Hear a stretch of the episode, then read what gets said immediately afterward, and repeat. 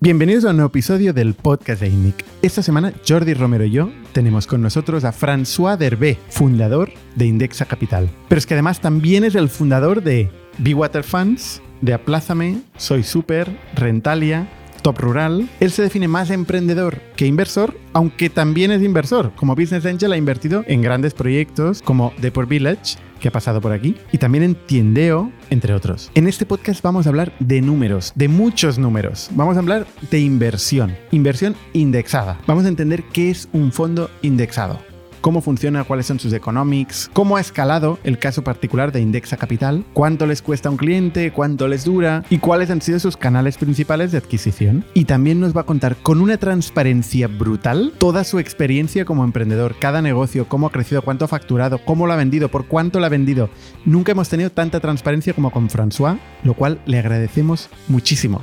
Y el podcast de esta semana nos lo trae The Nest de WebHelp. Es el servicio de externalización de la experiencia del cliente, tanto el customer service como la venta, como la moderación de contenidos, en casi todas las lenguas del mundo, que permite que los emprendedores se centren en su core business. Pueden explorar mercados, hacer experimentos gracias a los call centers de The Nest. Muchísimas gracias The Nest y muchísimas gracias Factorial que es la plataforma de recursos humanos que permite olvidarte de la burocracia, centralizar todos los procesos en una plataforma, conseguir información de gestión del día a día para los managers, para toda la gente que tiene que decidir con datos. Y desde hace muy poco también es la plataforma que permite gestionar los gastos de los empleados, de forma que los managers puedan visibilizar qué está gastando sus equipos, pueden aprobar o permitir o establecer budgets y pueden ofrecer tarjetas de crédito para que los empleados no tengan que avanzar el dinero. Muchísimas gracias Factorial y Denest por hacer posible este podcast y muchísimas gracias a todos vosotros, como siempre, que os suscribís a nuestro canal de YouTube, en Spotify, en Apple Podcast, que nos dejáis comentarios, que nos escribís para darnos feedback y ayudarnos a mejorar y a presentarnos personas que participen en el podcast. Os lo agradecemos de corazón. Y sin más, os dejo ya con la historia de François Derbé. Bienvenidos a las historias de Startups de ITNIC, un podcast donde hablamos de startups, negocio y tecnología. Bienvenidos una semana más al podcast de ITNIC. Yo soy Bernat Ferrero. Hoy estoy con Jordi Romero. Y esta semana estamos con François Derbé. ¿Qué tal, François? Muy bien, muchas gracias por la invitación, Bernat. Y Jordi. a ti por venir. Em, tú eres el fundador de Indexa y, de Big Water. Eh, y antes has montado Soy Super, eh, Top Rural y Rentalia. Unos cuantos negocios como emprendedor, aparte de inversor. Y Aplázame también. Y como cofundador, sí. Vale. Entonces, realmente fui el fundador principal de Top Rural. y luego fui cofundador de Rentalia, soy Super Aplázame. Y en Indexa Water soy cofundador con uh, Unai y con uh, Ramón Blanco. Unai Ansejo y Ramón Blanco somos tres, uh, los tres fundadores de, de, los dos negocios. Vale. Yo tengo que decir que cuando salí del huevo, yo o sea, todavía no sabía nada de emprendedor, fui a un evento de Carlos Blanco y escuché tu historia. First Tuesday. Sí. ¿Aquí en, Barcelona? En Barcelona. Sí, sí, qué bueno. Y hablaste de Top Rural. Mm. Yo creo que era la primera vez que iba a un evento de emprendedores. O sea, eres el primer emprendedor que conocí. Qué bueno, qué bueno. Sin tú saberlo. A ver, cuéntame. no, no, no. Explicaste la historia de Top Rural. Sí. Eh, creo que acabas de vender. Puede ser. No, no, sé si fue antes de vender o después, pero puede ser. O estabas en el proceso, no sé. Mm. Eh, y la verdad es que digo, hostia, ¿cómo, cómo controla este hombre? Y luego no has parado, ¿no? No he parado, he intentado parar un par de veces, pero es, uh, hay mucha. Es difícil vencer el, el, gusanillo mm. de emprendedor, ¿no? explícanos qué es Indexa Capital. Es Indexa Capital es una, es una agencia de valores, hacemos gestión de cartera, uh, competimos con la banca privada y lo que hacemos es uh, a los clientes que nos delegan la gestión de su dinero les abrimos una cuenta de valores y les gestionamos una cartera que invertimos en fondos indexados. Lo hacemos para reducir costes y gestionamos de forma automatizada también para reducir costes. Y la propuesta en resumen de Indexa es que con menos costes vamos a poder darte más rentabilidad. A diferencia de la industria de la gestión de activos en general que te vende que van a ser más listos que el mercado, que van a batir a mercado, ¿no? Y que por ello pues hay que pagarles mucho. Nosotros lo que vendemos es que no vamos a ser más listos, pero que vamos a diversificar más y reducir costes y que con ello vas a obtener una mejor rentabilidad por, por riesgo. Esto es lo que se llama RoboAdvisor, lo que la gente conoce como RoboAdvisor. Algunos lo llaman RoboAdvisor. ¿No te sí. gusta? Bueno, el, el RoboAdvisor no lo usan ni los americanos que están en este sector. El, el tema es que confunde um, porque advisor en Estados Unidos puede ser asesor o gestor y lo que hace Indexa es uh, gestión, ¿no? Entonces, O sea, parece que sea más activo el RoboAdvisor cuando vosotros sois muy pasivos. Y luego también da la sensación sí que el robot está tomando decisiones. Entonces, en nuestro caso es gestión automatizada, el robot ejecuta, pero no toma decisiones de inversión. No hay un robot que gestiona tu cartera. Ujú. El digamos. algoritmo es muy fácil. O sea, es un trocito Súper de todas las fácil. empresas de, eh, de un índice. Bueno, es un trocito de varios fondos indexados Exacto. y en cada fondo indexado hay un trocito de, bueno, hay muchas acciones de todas las empresas de- del índice. O sea, hay dos capas, realmente. El, el- el ladrillo con el que trabajamos es un fondo indexado y el fondo indexado es un fondo que compra todas las acciones de un índice o todos los bonos de, de un índice. Es un índice, el, un- el más conocido a nivel mundial es el S&P 500. El, cuando tú, tú no puedes em- invertir en el índice en sí, porque el índice es información, es una lista de empresas. Tú lo que haces es invertir en un fondo que compra las 500 ah, em- acciones de- de- de- que componen el índice. Pero este fondo podría ser también un algoritmo que, te compra para ti directamente como inversor final un trocito de todas estas Sí, empresas. entonces en, en Estados Unidos, de hecho, hay gente que hace inde- indexación directa, que compra las 500 empresas, y hay otros que invierten en fondos indexados, lo- donde está más volumen de indexación, digamos, y entonces tú compras participaciones de un fondo que a su vez ha comprado las 500 acciones. Las acciones dentro del fondo pesan en, en, su, en general de su capitalización bursátil. Entonces, las, las empresas que capitalizan más en bolsa, Apple, eh, Amazon, eh, Google, Microsoft, pesan más en el índice y las otras pesan menos. Esos son índices de capitalización. Y luego también hay índices equiponderados, pero es un poco más raro, no es lo habitual. Y ahí son índices que, donde cada acción pesa lo mismo. Es un poco más raro porque cuando te hacen un split de una acción, pues Claro. de repente la acción pasa a pesar 10 veces menos el Y es arbitrario. Claro, Y es arbitrario, el split. sí. Entonces, ¿por qué hacen ICO? Bueno, es, es un detalle, ¿eh? pero lo hacen porque es una forma de sobre representar acciones pequeñas. Mm.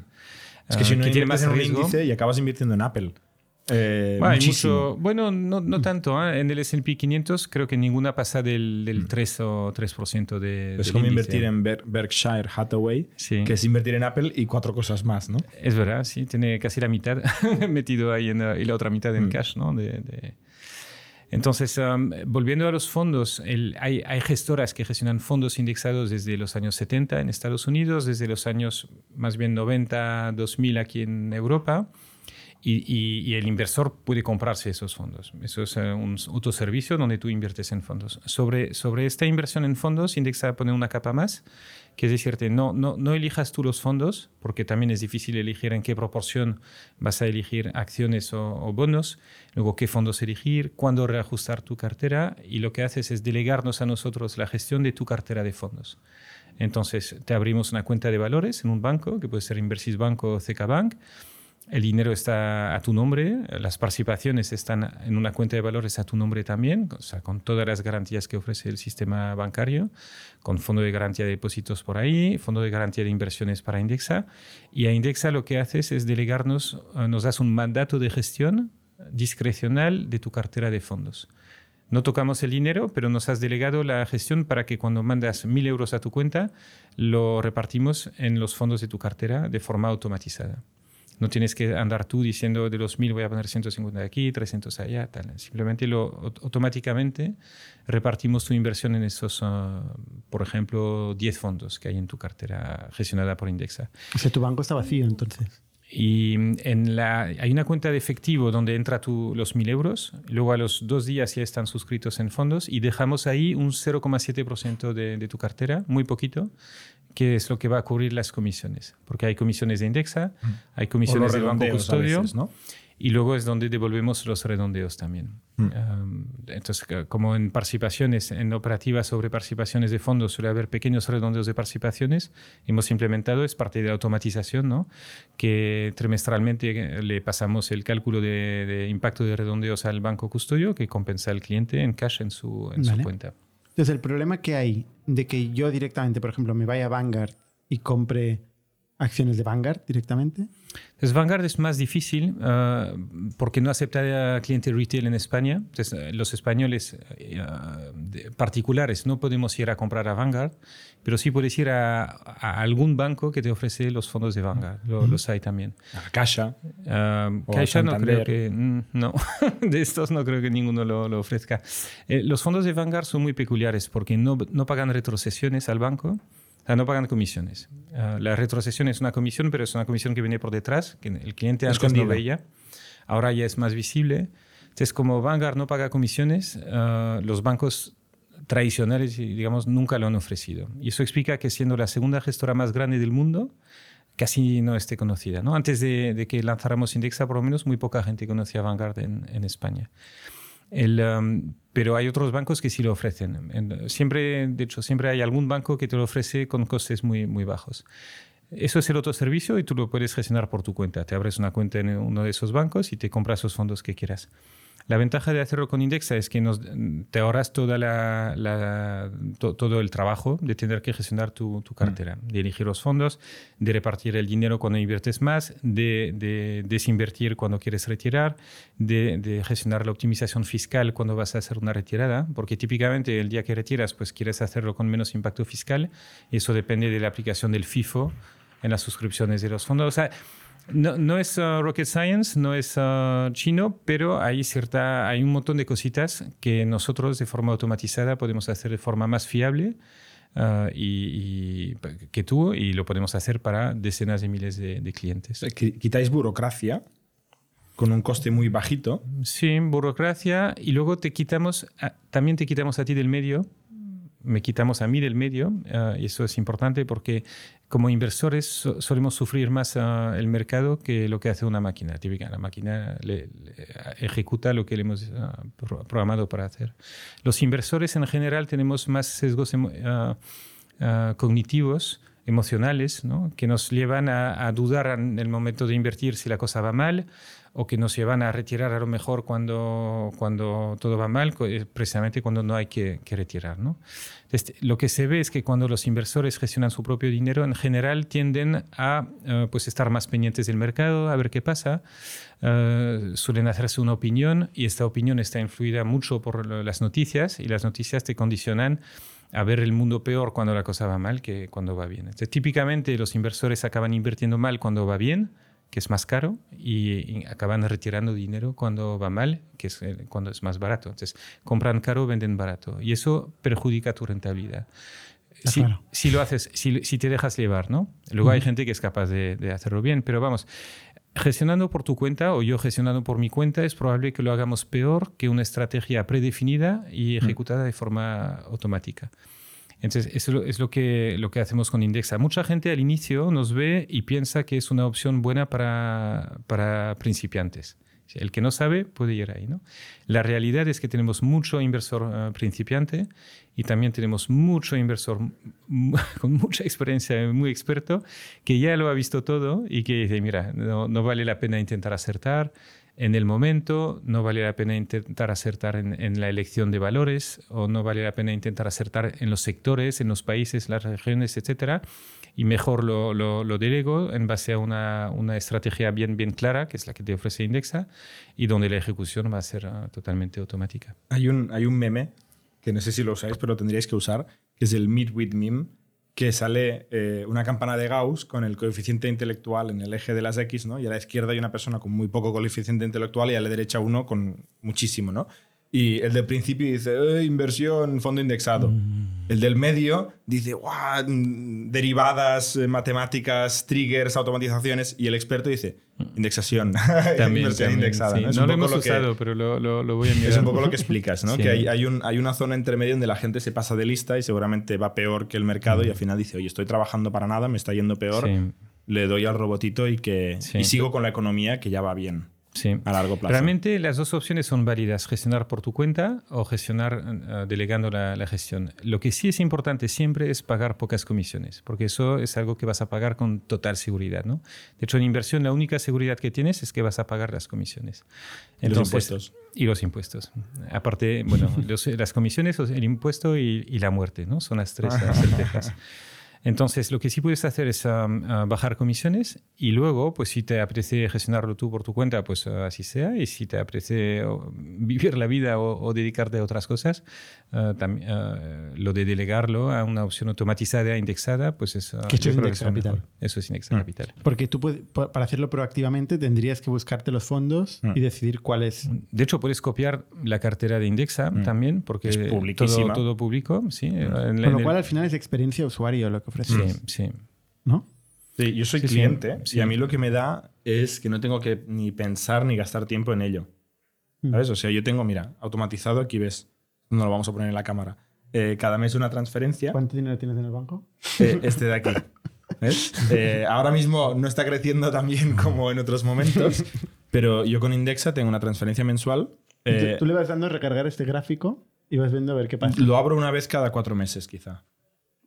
O sea, o, o menos, ¿eh? Y hace bien, ¿no? Hace bien. entro nunca. Al principio entraba cada día durante una semana, Me cada estuviste semana dando la durante lata, unos me acuerdo meses. que me estuviste dando la lata. Sí, a, a que- él es de los pocos que no convencí. Antes Mm. le decía Sí, fuera no, del yo no. micrófono que yo he os he traído muchos clientes y soy un cliente muy contento. Yo es que no soy Y- nada target del fondo indexado porque me parece muy aburrido. O sea, a mí me gusta. Pero es la el- gracia. Ya, pero Hay a mí ciertas me, a ver, yo no tengo el que problema están- que tengo muchos millones de euros que digo, no Claro. sé qué hacer. Es que a mí me pesaban en y los a mí lo que me pasa es que me gusta gestionar activamente Sí. la inversión. Soy el del medio, el que pierde todo. No, Exacto, no, no. Lo que- pasa es que te- tienes un- tendrás una ventaja competitiva en algunas cosas, eh, probablemente en emprendimiento, probablemente en, empre- en- Mm, en inversión claro. en empresas no cotizadas, porque donde la empresa es una startup no hay un mercado perfecto. Vas a tener un- Mm. una opción de ver eh, oportunidades antes que los demás, ya tienes un portfolio. eh, Sobre todo si lo haces tú, la empresa. porque eso lo, lo- lo hacéis vosotros, ¿no? Lo haces tú. Ah, en un mercado mundial ah, donde tu cartera incluye S&P, MSCI Europe y Japón y luego parte en bonos, par- parte en acciones, el, el conseguir tú aportar un, un alfa sobre lo que hace el mercado es, es prácticamente imposible. Bueno, más bien, tienes un 50% de probabilidad de acertar y un 50% de... de- de- Es que parto de de- la base. A ver, para mí mis grandes referencias son, eh, yo qué sé, pues eh, Berkshire Hathaway, ¿no? O, o yo qué sé, eh, Walmart, ¿no? Los grandes emprendedores que lo que han hecho es precisamente no diversificar. Sí, Eh, han centralizado todo en su negocio donde tienen capacidad de gestión. Entonces yo soy muy fan de eso.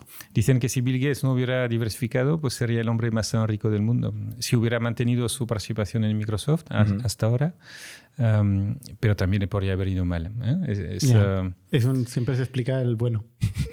siempre se explica el bueno. entonces, lo, que el Warren, lo que dice Warren Buffett es mejor tener todos los huevos en la misma cesta Mm. y tener la cesta bien vigilada. Eso es lo que dice él. Pero también te dice, el día que no esté yo, Warren Buffett, uh, todo al S&P 500. De- es un discurso... Humildad extrema. es humildad Sí, extrema. sí, sí, sí, sí, sí, bueno. sí, sí, totalmente, totalmente. No, sí, sí, sí. Bueno, sus hijos fueron, fueron De lo que yo, pa- para mí mismo, ¿eh? En mi camino de inversor, yo he invertido mucho en startups también, eh, he invertido mucho en mis propios negocios. y luego, cuando empecé a invertir en, bolsa, pues empecé comprando acciones y luego pasé a comprar ETFs y, y los ETFs no son fiscalmente óptimos en España porque no son traspasables. Y de ETFs me pasé a fondos, era fondos indexados, un poco complicado porque no había muchos. Y luego montamos Indexa y ya todo lo que tengo de inversión líquida está en Indexa. Y la inversión no líquida, pues sigo teniendo participaciones en startups y mi propio negocio. ¿Qué porcentaje tienes en cash en el banco tú ahora mismo de tu Nada, tengo para seis meses de gastos. seis meses de Sí, gastos? ¿eh? sí. Eso, y, y- y siempre lo, hago- lo hago así, ¿no? Me, me ¿Te llega un quieres ingreso... comprar un coche o, o Tengo una- que vender. Tienes que vender algo, Sí, ¿eh? sí. Y ahora, por ejemplo, que no es momento para vender, Lo que pasa no es te que me compro, me compro un coche cada 12 o 14 años, entonces no es un gasto muy habitual en mi caso. Um, O un gran viaje, no sé, alguna cosa no, cara. sí, sí, ah, bueno, lo caro probablemente pueda cubrirlo los seis meses de gastos que, que tenga. Casi no compro cosas caras, y si- pero si quiero hacer una inversión nueva, reembolso. Entonces, eh, mi, mi cash está en Indexa, o sea, no es cash, ¿eh? es mi, mi liquidez está en. Indexa. Y si necesito 100.000 euros para hacer una nueva inversión en, en- en, ah, otra empresa o en Water Funds, lo retiro de Indexa y lo invierto en Ujú. Porque es Big Water 100% Funds. líquido lo que tienes en Indexa. Es líquido porque lo puedo retirar cuando quiera. ¿Sí? Sí, la definición Tarda- de líquido es tarda un- 24 horas, ¿no? Bueno, aquí, aquí para tener el dinero en la cuenta tardas una semana. Una pero, semana. Pero lo reembolsas en el mismo día. Entonces, yo- si yo Vale. solicito una, una retirada indexa ahora mismo, por la tarde, mañana por la mañana se genera la orden y, se, y coge valor liquidativo de mañana al cierre del día. Entonces, no, no puedo reembolsar de forma instantánea, pero cogeré el valor liquidativo del día siguiente. Y a partir de ahí, pues como son fondos de inversión, pues tarda un poco la operativa en liquidarse la operación, pero la fecha valor cojo la fecha de mañana, fecha operación más dos, y luego el tiempo que el dinero esté en la cuenta y que hagamos la transferencia, te vas a una semana. Pero Oye. sé que con una semana, a una semana vista tengo el dinero en mi, en mi cuenta. Vale. ¿Y cuál es el negocio aquí? O sea, ¿cuál es la comisión? Entonces co- cobramos una comisión de gestión, que es una comisión de gestión de No cartera. de éxito, ¿eh? No de éxito, no. De éxito no cobráis nada. Nada, consideramos que el éxito no es mérito nuestro, porque lo que hacemos es diversificar a nivel mundial. Entonces, este año, por ejemplo, estamos en menos 10%. ¿Y eso es bueno o malo? Pues eh, es Sí, lo sí, no que- doy fe, doy fe. de media, ¿no? De media. Yo sí. estoy en un menos 10,6 este año. Entonces, la, la cartera 6, que es la, la, la, mediana. 10, esta es la 10. Sí, yo tengo la 10 también. Este año es un año raro porque han bajado todas casi por igual, de 1 a 10, porque los bonos han bajado mucho este año. Pero digamos, si miramos la media en 6 años y medio de Indexa, eh, las carteras 6, que es 50-50, acciones y bonos, tiene una rentabilidad media de 5% anual y, a- y acumulada de 35. Entonces, el total para una cartera media, 50-50, es 5% anual y 35 acumulado, está muy ¿Qué significa acumulado? ¿Cuánto tiempo? Acumulado en 6 años y medio Seis años y medio desde el inicio. de Indexa, sí. Ah, vale. Ahora, en el camino hay altibajos porque la inversión conlleva riesgo. De hecho, si inviertes sin riesgo no hay retorno. Entonces, eh, parte del retorno es que haya altibajos. Um, y, y entonces este año la cartera 6 está a menos 10, pero el año pasado he hecho más 13 y, y- y lo importante es que en el conjunto, a largo plazo, pues tiende a dar una rentabilidad eh, positiva. Esperemos. Esto se basa, yo creo que Vanguard aparece cuando, en los años 70 decías, ¿no? Mm. Que dice, oye, la bolsa siempre ha crecido, en conjuntos de históricos suficientemente amplios siempre ha crecido, con lo cual tiene sentido invertir pasivamente en todas las empresas de bolsa, o las principales empresas de la bolsa. Em, esto puede cambiar. La Bueno, bolsa no es tan antigua. eh, puede cambiar, por supuesto. Por eso se dice Pues rentabilidades casi un siglo de datos, ¿eh? yo Ya, creo. pero un siglo Sí, sí. en la historia de la humanidad. No ha habido muchas macro crisis. No, en es- este siglo. tienes razón, ¿no? El, el, Ha habido um, pocas. O sea, el- el- la bolsa podría ir mal si el mundo va mal. Entonces, la- porque en bolsa, si, si compras no, no tres o cuatro acciones, ni 30 o 40, pero si compras 3.000 acciones ah, con una cobertura mundial que ca- casi eh, tienes, ahí tienes el 90 y mucho por ciento de la, cotización, de la capitalización bursátil mundial, pues si la bolsa va mal es que el mundo va mal ah, o que las expectativas del mundo son muy malas. O que el mundo se divide también, ¿no? Se generan más superpoderes, o sea, otras potencias, ¿no? Y se divide. Pero Entonces, recogerás en- esta parte también. Si, si Si una estás potencia en es China, China, sí. Claro, imagínate Vanguard- que China se come el mundo y tú Mm. no estabas bien expuesto a China, eh, lo tuyo se puede reducir mucho en porcentaje al Lo que pasa es que la, el- el- la indexación global tenderá a dar a China su peso en la bolsa mundial. Entonces, si China ahora tiene un 10%, pues Yo China tengo pesa- China, tengo exposición a China. Sí, ¿no? sí, sí. Vi a los, eh, el fondo de emergentes, ahí está China metida. El, um, entonces, en China, la bolsa china, ¿eh? la bolsa un 10%. china, un sí, 10%. de emergentes. Pero, y, ¿y la dentro de emergentes el may- mayor peso es China. Y la bolsa china permite que inviertan un fondo americano, pero puede, en un día puede decir que, que no y Sí. romper con la seguridad jurídica que ha tenido hasta ahora, como ha hecho en algunas ocasiones. La bolsa de un país puede desaparecer. Y, y ha ocurrido. En, Rusia en 1918 había una bolsa muy grande con todos ferrocarriles y de un día para otro, revolución, desaparece la bolsa y, eso se va a cero. Entonces, ¿qué pasa? Si tú estás invertido en la bolsa rusa, en, aquel momento lo pierdes. Pero si estás invertido, en, aquel momento no, se podía estar invertido en todo, ¿no? Pero pensamos ahora, si ahora mismo estás invertido en todas partes, reduces tu riesgo. Puede que una región se vaya a pique, puede incluso que nacionalice la bolsa, puede que un sector vaya a pique, pero cuanto más eh, diversificado estés, menos te va a afectar. Y también vas a recoger lo que va creciendo, porque como indexamos en, en de capitalización, eh, los sectores que van eh, perdiendo capitalización pues van reduciendo su peso en tu cartera y los sectores o los países que van creciendo van aumentando. De alguna forma te indexas al mundo y- y con ello reduces tu riesgo porque estás mucho más diversificado. Al final, diversificación, más diversificación es menos riesgo, dependes menos de un valor, de un sector, de un país. Y menos rentabilidad. Ah, potencial, pero mayor rentabilidad corregida por riesgo. Porque si te concentras en, una, en un valor, tú puedes tener una rentabilidad eh, efectivamente mucho más alta, pero también mucho más baja. Con un valor te puedes ir a cero o puedes multiplicar por 100. Entonces, si tú montas un concurso de bolsa, el que, el que gana siempre es uno que ha tomado muchísimo más riesgo. Nunca va a ganar el, índice, porque siempre hay alguno que habrá tomado un riesgo extremo, habrá tenido suerte y habrá ganado mucho más. Pero también abajo verás a los que han tomado mucho riesgo. Entonces, si, invertir no es tu negocio o, si no estás ahí para multiplicar por, por 10 o 100, sino para intentar proteger tu ahorro, aprovechar para que te dé un retorno ¿no? y, tener más dinero para jubilarte más adelante, pues la opción de la indexación es la que te va a dar mejor rentabilidad por riesgo. Siempre corrigiendo, mirando el binomio, ¿no? Rentabilidad sola no, no, no, no sirve para nada, porque si es una rentabilidad con muchísimo riesgo, pues te puedes ir a cero.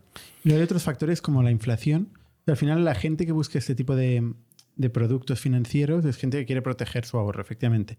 Y las alternativas tradicionalmente han sido inmobiliario eh, o rates inmobiliarios, también se puede diversificar, o oro, ¿no? Mm, metales preciosos. Bueno, eh, van gustos. Eh, con el oro hay gente que invierte en oro, hay gente que no. Lo mismo pasa con el Bitcoin o con eh, el dólar. Bueno, luego el Bitcoin, es otro... Entonces, inmobiliario lo, lo, tienes en tu cartera indexada, porque el sector inmobiliario está incluido, o sea, en, el S&P 500 o en el MSCI Europe hay empresas inmobiliarias que están expuestas al mercado Los inmobiliario. BlackRocks o Blackstones o... Sí, más bien uh, Blackstone, que es el un mm. private equity, pero también estará, pues, uh, Merlin uh, está en índices, eh, está en el IBEX aquí, y no, no, sé si Merlin Properties está en el MSCI Europe, pero podría estar, ¿no? Hay inmobiliarias ahí. Entonces, cuando compras una cartera indexada global, um, tienes en una parte en, inmobiliario, ya lo tienes. Y además es probable que ya tengas tu casa también pagada, ¿no? O, con hipoteca, pero tienes una parte de tu... Mucha gente lo tiene, ¿no? Entonces, estás expuesto al inmobiliario en su proporción y además estás eh, algo sobreexpuesto porque también tienes, tienes mucho, mucha gente tiene un activo propio en inmobiliario. En Indexa consideramos que no vale la pena sobreponderar el inmobiliario metiendo más rates, que es lo que algunos hacen. Y luego, pues inversión inmobiliaria directa, eso es más un, gusto. Ah, a mí personalmente no me gusta porque me parece que genera trabajo y, y, que es un trabajo que no es lo que quiero hacer y que la rentabilidad real es más baja de lo que uno espera, ¿no? En costes y en, uh, y en rotación y en problemas y, uh, y, luego también con muy poca diversificación. Entonces, yo personalmente no invierto en inmobiliario, pero hay gente muy inteligente que invierte en inmobiliario por su cuenta o, delegando la gestión y a, los que les va, les va bien. en, en, mi caso, yo prefiero invertir en uh, cartera líquida, o sea, valores públicos, mercados, ¿no? Con, con Indexa y luego algunas inversiones privadas con Water Funds o algunas también en directo como Business Angel en, en fase más inicial. la, la, pregunta que te había hecho era sobre las comisiones. Ah, sí. no me olvido. ¿Cuáles son las comisiones de Indexa? La comisión de gestión de Indexa se cobra sobre el valor de la cartera. No, había comisión de éxito. de media es un 0,36. No, perdón, 0,30 iba incluido, de media. Pero va desde cero con invitación, tienes con invitación de algún cliente de Indexa, no pagas la comisión de gestión de Indexa durante un año sobre los primeros 10.000 euros. Entonces, hay muchos clientes que están en cero. Tenemos 150 millones uh, gestionados gratis durante un tiempo.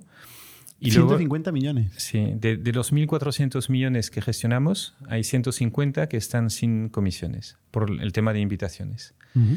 Y luego la comisión sigue un escalonado eh, que va desde 0,43 para las carteras de menos de 10.000 euros hasta 0,15 para las carteras de más de 5 millones. Es eh, un escalonado por volumen y va bajando. La media ponderada es un 0,3 y va incluido. Y, eso es lo que cobra. ¿Qué significa? Uh, pues realmente lo que cobra Indexa es un. pues si, si Indexa cobra un 0,15 al cliente, Dentro de 0.15 pues hay una parte que es el IVA y hay una parte que es ah, para, para indexar. Entonces de un 0.15... Pero estos son particulares, ¿no? Son gente con... No, y porque el IVA lo tenemos que cobrar. Ah, en gestión de cartera el IVA se, se cobra. ¿Ah, sí? luego, Pero si fueras un negocio B2B no dirías el IVA. Como eres un negocio principalmente B2C, lo informas eh, con IVA incluido. Pero los clientes B2B sí. no desgraban el IVA. Lo, lo, desgraban, lo, pagan, lo desgraban, sí, sí, sí. Entonces, Ahora estaríais en unos 390.000 euros. Entonces, estamos um, gestionando 1.400 millones y estamos facturando 300.000 euros a- al mes, 300.000 euros al mes, ¿no? masiva. bueno, 300.000 por es eso. lo nuestro y luego el IVA es uh, lo del otro. Claro, por eso me salía en el Mm. 390. Más o menos cuadra. Sí, sí, sí, sí. sí. Sí. ¿Y esto cómo ha ido la evolución? Porque claro, es que es un, o sea, un negocio que requiere muchísimo volumen para Re- poder tener Sí, comisiones sí, sí. que paguen un poco las facturas Sí, de, de hecho la luz, fuimos, ¿no? fuimos un poco agresivos al inicio porque el, lo- los, bueno, el modelo de Indexa viene de Estados Unidos. Es, ah, son empresas como Wellfront, Betterment que empiezan en hace casi 15 años ya. Ujú. Ah, luego se empieza a desarrollar en Europa, lo lanzan en Inglaterra con Nutmeg, en Alemania Scalable, en Italia Money Farm, alguno en Francia también. Y cuando Indexa lo lanzamos en 2015 ya había algunos referentes europeos y nosotros lanzamos con una comisión de gestión de Indexa más o menos a la mitad de los demás, de los demás eh, europeos. Mucha gente nos decía, oye, pero ¿por qué no hace falta ¿no? ir tan abajo? Intentamos ir más cerca del coste de los americanos que de los eh, europeos. Pero pensamos que era un negocio donde la propuesta de valor es que con menos costes vas a tener más rentabilidad y que valía la pena anticiparnos y ir a, o sea, apuntar a un volumen mayor y para llegar antes, pues ir con una comisión más baja. Y la verdad es que nos ha ido bien. Hemos crecido con un año de adelanto sobre el plan. Ah, teníamos previsto estar en más de mil millo- en 1.400 millones pues en el séptimo año y hemos llegado en el sexto. y, y somos rentables desde finales de 2019. Entonces, el, el- de hecho, es muy destacable esto porque Indexa es el primer gestor automatizado, independiente y rentable del mundo.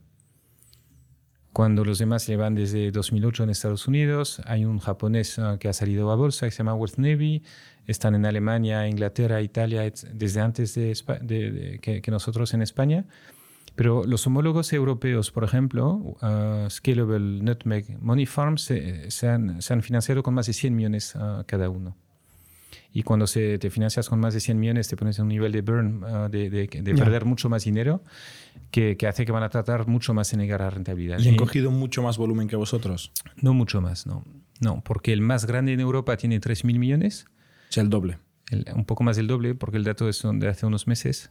Nutmeg vende, está comprado por eh, JP Morgan con 3.000 millones ah, bajo gestión de libras, luego hay que convertir, sería un poquito más en euros. Y, pero han invertido 150 millones en la empresa. Y Indexa, estamos en 1.400 millones, habiendo invertido 3,5 y habiendo llegado a rentabilidad en, en- a finales de 2019, cuando el siguiente a llegar a rentabilidad parece que va a ser Wealth Navy, que está cotizado, ¿eh? entonces hay más visibilidad sobre sus datos también. Ujú. Y pinta que llegarán a rentabilidad en algún momento de este año. ¿Cuál es el lifetime de un cliente?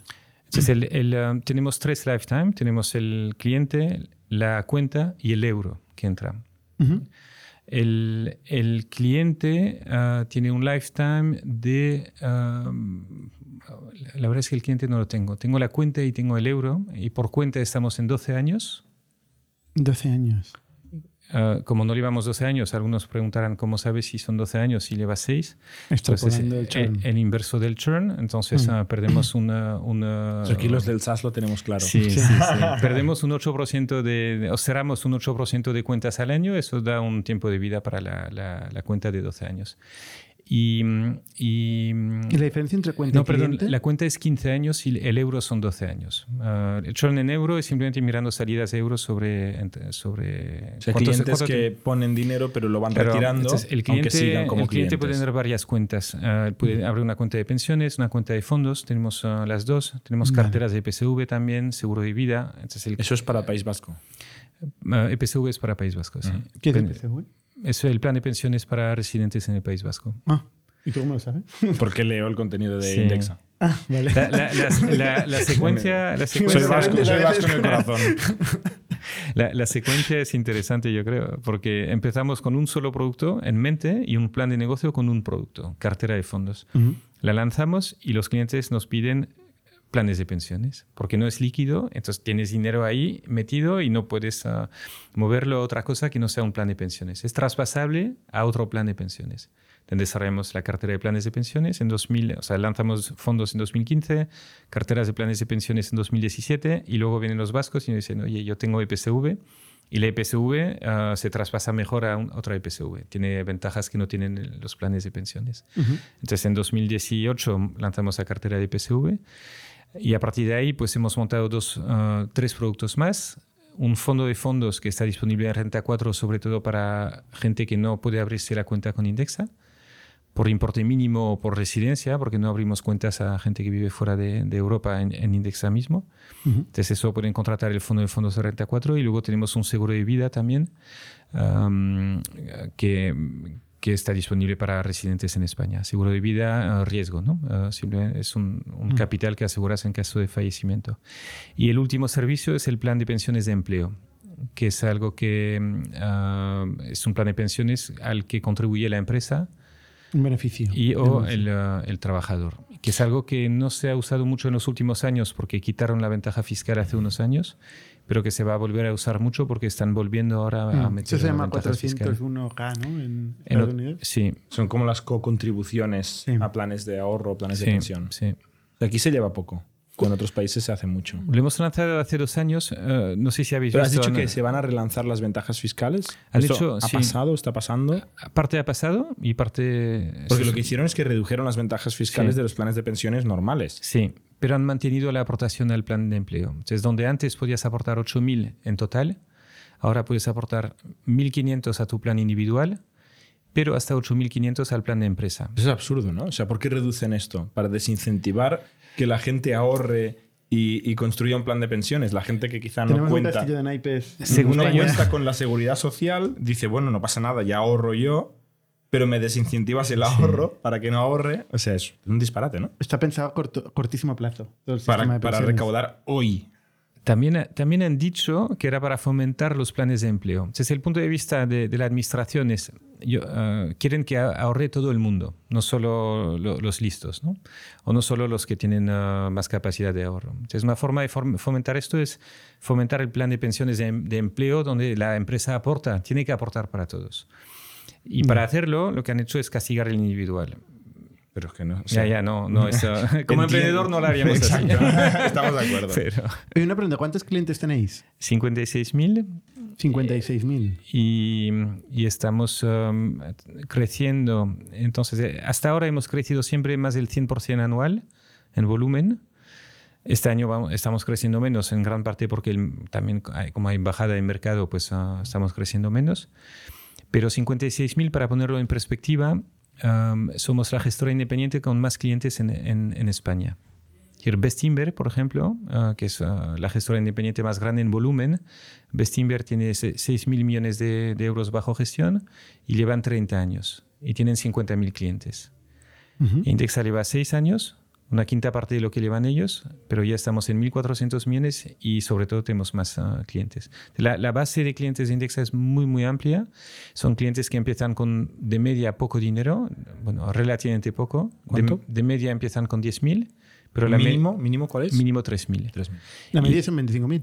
Y la media son 25.000, pero la mediana son 8.000. Entonces, lo que ves es que detrás de la, ah, pues 50% de los clientes tienen menos de 8.000 y luego tenemos clientes hasta varios millones y, y varios de más de 10 millones también. Entonces, hay una, una amplitud ah, con muchísimo cliente debajo de 10.000, pero también ah, cientos de clientes con más de, de un millón.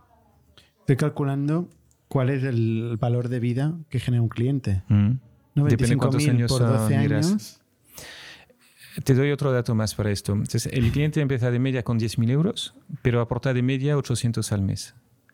Me estoy Tienes que hacer derivadas. Sí. Tienes que doy. Mira, empiezas con, em, um, empiezas con 10.000, pero aportas 800 al mes. Al año tienes 20.000. A los dos años tienes 30.000. A los seis años tienes 70.000. Bueno, esto, Eso ya lo vamos a tocar tenemos. madera que sigue pasando así. Lo tenemos. Bueno, Sí, sí, son seis años. ¿y cuál Ah, es el lifetime value? Entonces ya lo tenéis hecho. Entonces, eh, claro, nosotros al inicio calculamos el lifetime value ah, y lo calculamos a dos años. No, lo empezamos calculando a cuatro años. El lifetime value a cuatro años es de 350 euros. A cuatro años. En comisiones. En comisiones. En comisiones, sin deducir costes directos. Solo es, eh, es comisión, sin, sin, eh, no es eh, deduciendo costes eh, relacionados. Pero el, el- el quinto año te, te trae casi tanto como los, los tres primeros, ¿no? Entonces, no, no calculamos el lifetime value a más uh, tiempo porque es, es, irrelevante. Entonces, en lugar de mirar uh, lifetime value, lo que miramos más bien es el payback. Uh -huh. Porque lo que nos pasó cuando empezamos a crecer mucho es que el coste de adquisición teníamos que financiarlo, ¿no? Y, sí, claro. y con un, uh, entonces nos hemos puesto como objetivo... Por eso le mataba 100 millones de euros los otros. Y... Para financiar eso, entiendo. Que esa es la pregunta, ¿eh? O sea, sí, pero no han qué? captado tanto, no han captado tanto. Los demás, han, según uh, ellos, tenían un, un, coste de adquisición en 350 euros, lo cual con nuestro lifetime value impli implica un payback de cuatro años, y eso es, es demasiado. O sea, Indexa apunta a un payback, a una re recuperación de la inversión en menos de dos años, idealmente menos de uno pero intentamos ir a menos. Bueno, sí. porque sobre todo regaláis las comisiones del primer año para sí, 10.000 euros. El primer año o sea que casi no cada primer casi año no, no hay payback eh, por sí. definición casi. O sea, Sobre la cuenta de menos de 10.000 no lo hay, ¿no? Cuando dices idealmente, ¿qué significa? O sea, ¿cuál es el payback? 24 meses. Apuntamos a menos de 24. Yo como responsable de marketing tengo, tengo el mandato de conseguir un payback de menos de 24. Hemos bajado ¿Y lo hasta, consigues? ¿Tienes, sí, ¿Tienes buena nota? Venimos de, de 13. ¿Vale? 13 meses. Um, que es demasiado bajo. Entonces me dirán, tienes que invertir más. Porque depende del volumen, depende del volumen. mis, mis, socios, ¿no? Los socios.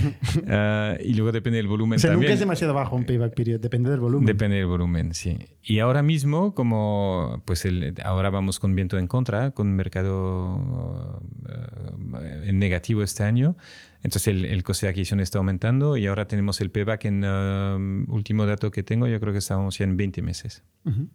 ¿Cuál es el precio de no levantar dinero? ¿no? Porque si tú consiguieras tener un buen payback, eh, podrías comerte el mercado. Sí, es un mercado, es un sector un poco distinto de los demás, porque es un sector donde pensamos que ser rentables es, una, es un, un activo de marketing para nosotros. Porque la, la, no, lo, el mensaje que damos al cliente es vamos a, a, cobrar menos comisiones y vas a ganar más dinero. Pero la, la pregunta que surge es, ¿pero tú, tú vas a ganar o, o no, no? Y de hecho el pro, parte del problema de los demás en otros países es que no son sostenibles. Llevan 10 años y siguen perdiendo dinero. Uh -huh. Entonces, el, es delicado delegar la gestión de tu dinero a una empresa que pierde dinero, porque tiene más riesgo. Sí, lo que pasa es que el, el marketing son dos cosas. Una es la conversión, que sí. en eso puede ayudar, sí. y la otra es el contacto, la exposición al cliente. Si no llegas al cliente, le da igual que sea rentable. No, pero el, el, el, el, cliente nuestro valora muy positivamente uh, bueno, al cliente que tenemos, obviamente. El que nos conoce, el que los conoce. El, tema es que si nos conoce lo valora mucho. De euros, os sí. conocería más gente. Es, es, bastante Pero nos ¿no? recomendarían menos. Porque el que nos conoce, en parte valora que uh, somos uh, rentables, sostenibles y que seguimos bajando comisiones, pero no las bajamos porque sí, las bajamos porque además, además de, de, de, de tenerlo en, como modelo de negocio, podemos bajarlas de forma sostenible, ¿no? Porque estamos con beneficio. Entonces, yeah. el, la, la palanca de crecimiento nuestra es una es sobre todo la, la recomendación de, de, clientes. ¿Cuánto Entonces, recomienda un cliente? Como Jordi, Jordi ¿cuánto es Sí, yo es que iba a decir, es que estáis, tú utilizas una palabra que me gusta mucho, que es el concepto del movimiento, ¿no? De generar un movimiento. Vosotros estáis dentro de un movimiento, que incluso ah. un día entré en Reddit, mm. no, no las clases de salsa, ¿qué, ¿qué haces ahora cuando salgas de aquí? No, el movimiento social, ¿no? O, sí. o de comunidad. Eh, un día entré en Reddit, que es droga, mm. no recomiendo a nadie que entre en Reddit porque es un pozo sin fondo, y, y descubrí el concepto de los Boggleheads, que son los seguidores de Jack Bogle, que sí. es el creador de Vanguard, uh -huh. eh, que son fanáticos del concepto de la indexación y del SP 500 y que se pelean a muerte contra los que están haciendo stock picking y tal.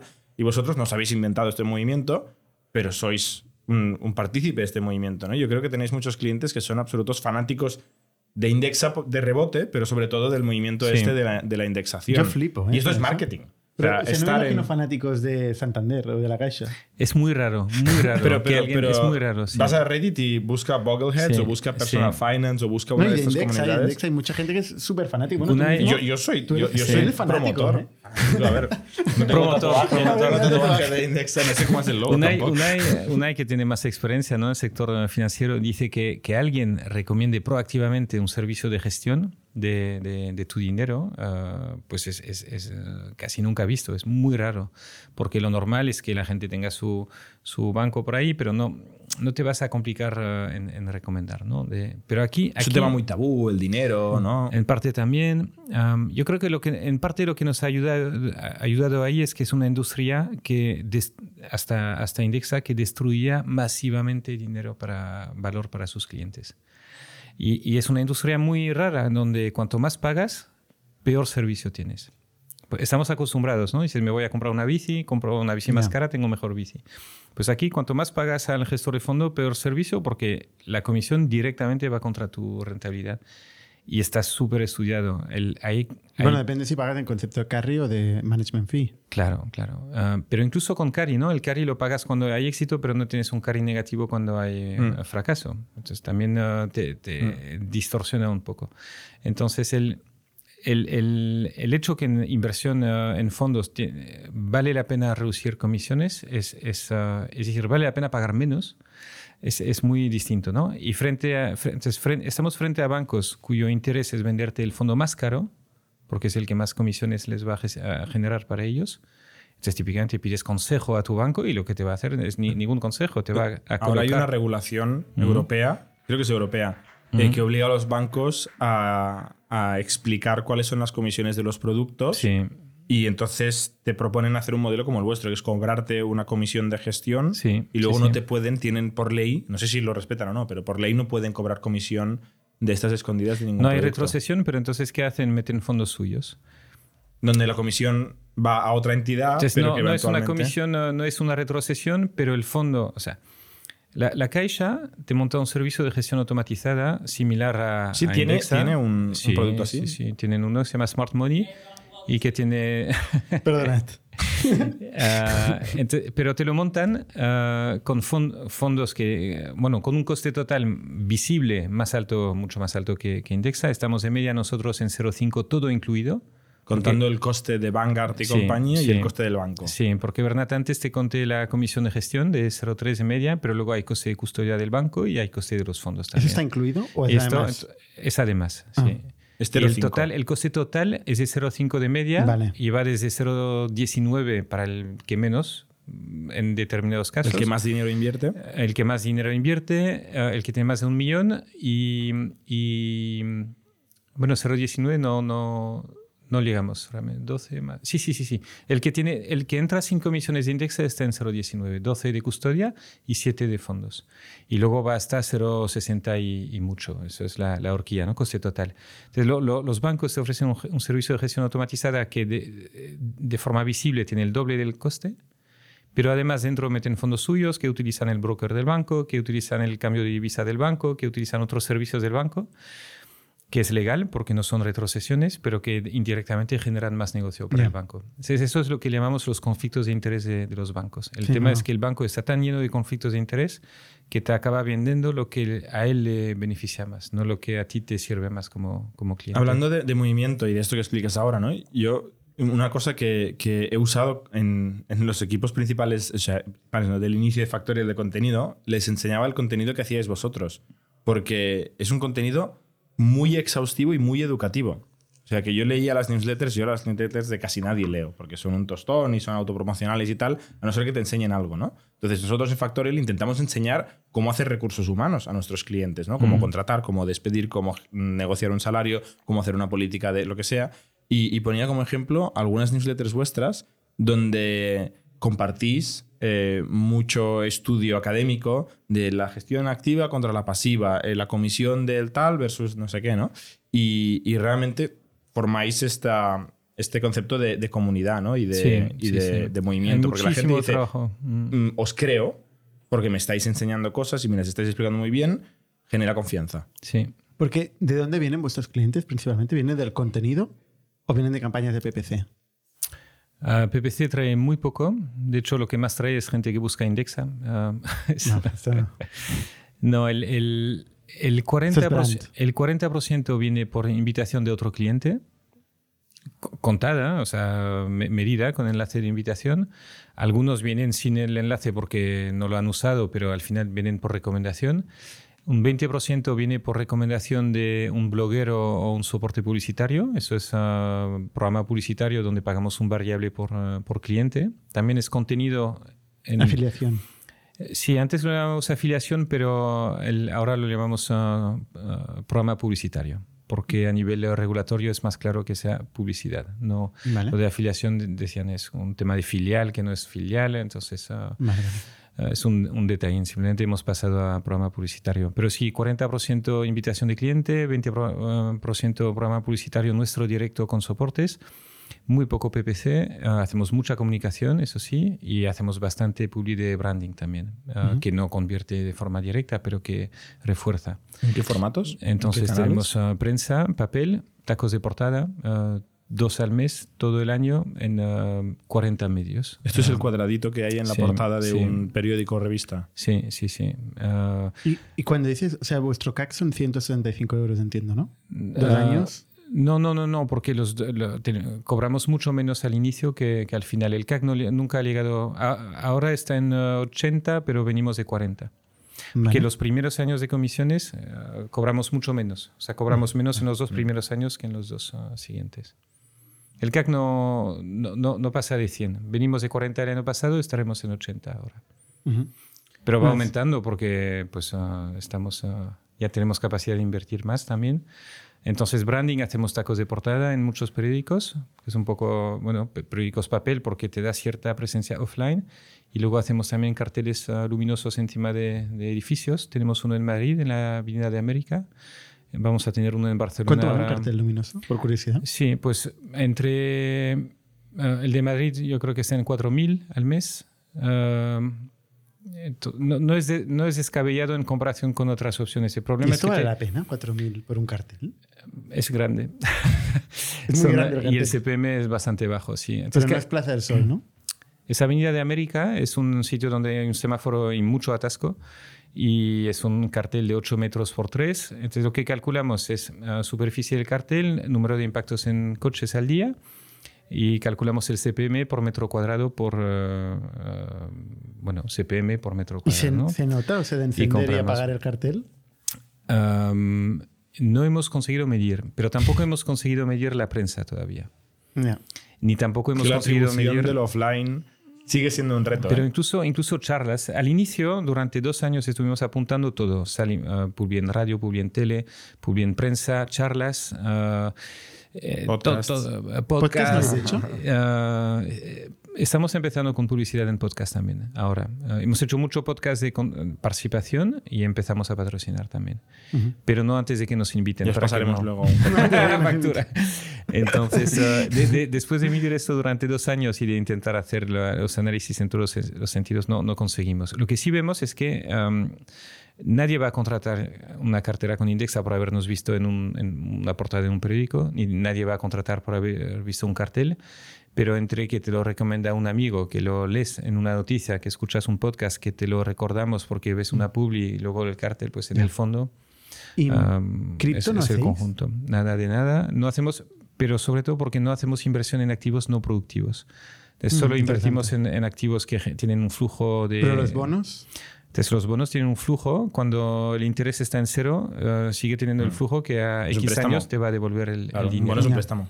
Entonces es, es, el bono cuando no renta, que ahora vuelven a rentar, pero cuando tenía interés cero, uh, actuaba de diversificación en tu cartera. No, no era una inversión atractiva en sí, pero era una inversión atractiva en la medida que te compensa uh, porque descorrelaciona la parte de acciones. Aunque ahora nos Ahora, hemos comido una bajada sí, de bonos y acciones sí, a la sí, vez juntitas sí. que va muy bien a todas las carteras Ahora, eh, diversificadas. los, los, seis meses Ha ahora han sido igual normal. de Sí, bien. sí, sí, sí, sí. Pero a largo plazo tiende a diversificar. Entonces, En no- el pasado, históricamente, Sí. ha tendido a no sí, correlacionar. Sí, sí. ¿A ti personalmente no te interesa el mundo blockchain especialmente? ¿O como No, inversión? De hecho, como inversión nada, pero de la misma manera que no me, interesaba la, la inversión en materias primas uh, ni, uh, ni en divisas. Nunca, nunca he invertido en dólares, por ejemplo, pensando voy a comprar No. dólares porque el dólar va a subir. ¿Por qué debería invertir en, en, uh, Bitcoin ¿no? o en uh, cualquier cripto? Pero eso, eso es tema personal mío. Ahora, eh, el académico y el gestor en Indexa es Unai, que tiene mucho más, y luego todo el comité asesor que tenemos alrededor. Y, y la verdad es que pues, en, en el mundo financiero los activos no, no, que no tienen un flujo de ingresos futuros, pues no, se- para mucha gente no son activos financieros, son especulativos. Entonces, especulativo, pues ah, si quieres especular, es una forma perfectamente válida de, de- de hacerlo. Um, Bueno, todo es especular, ¿eh? También Indexa es otra forma de especular con menos riesgo, pero estás, estás pensando en, no, rentabilidad futura, ¿no?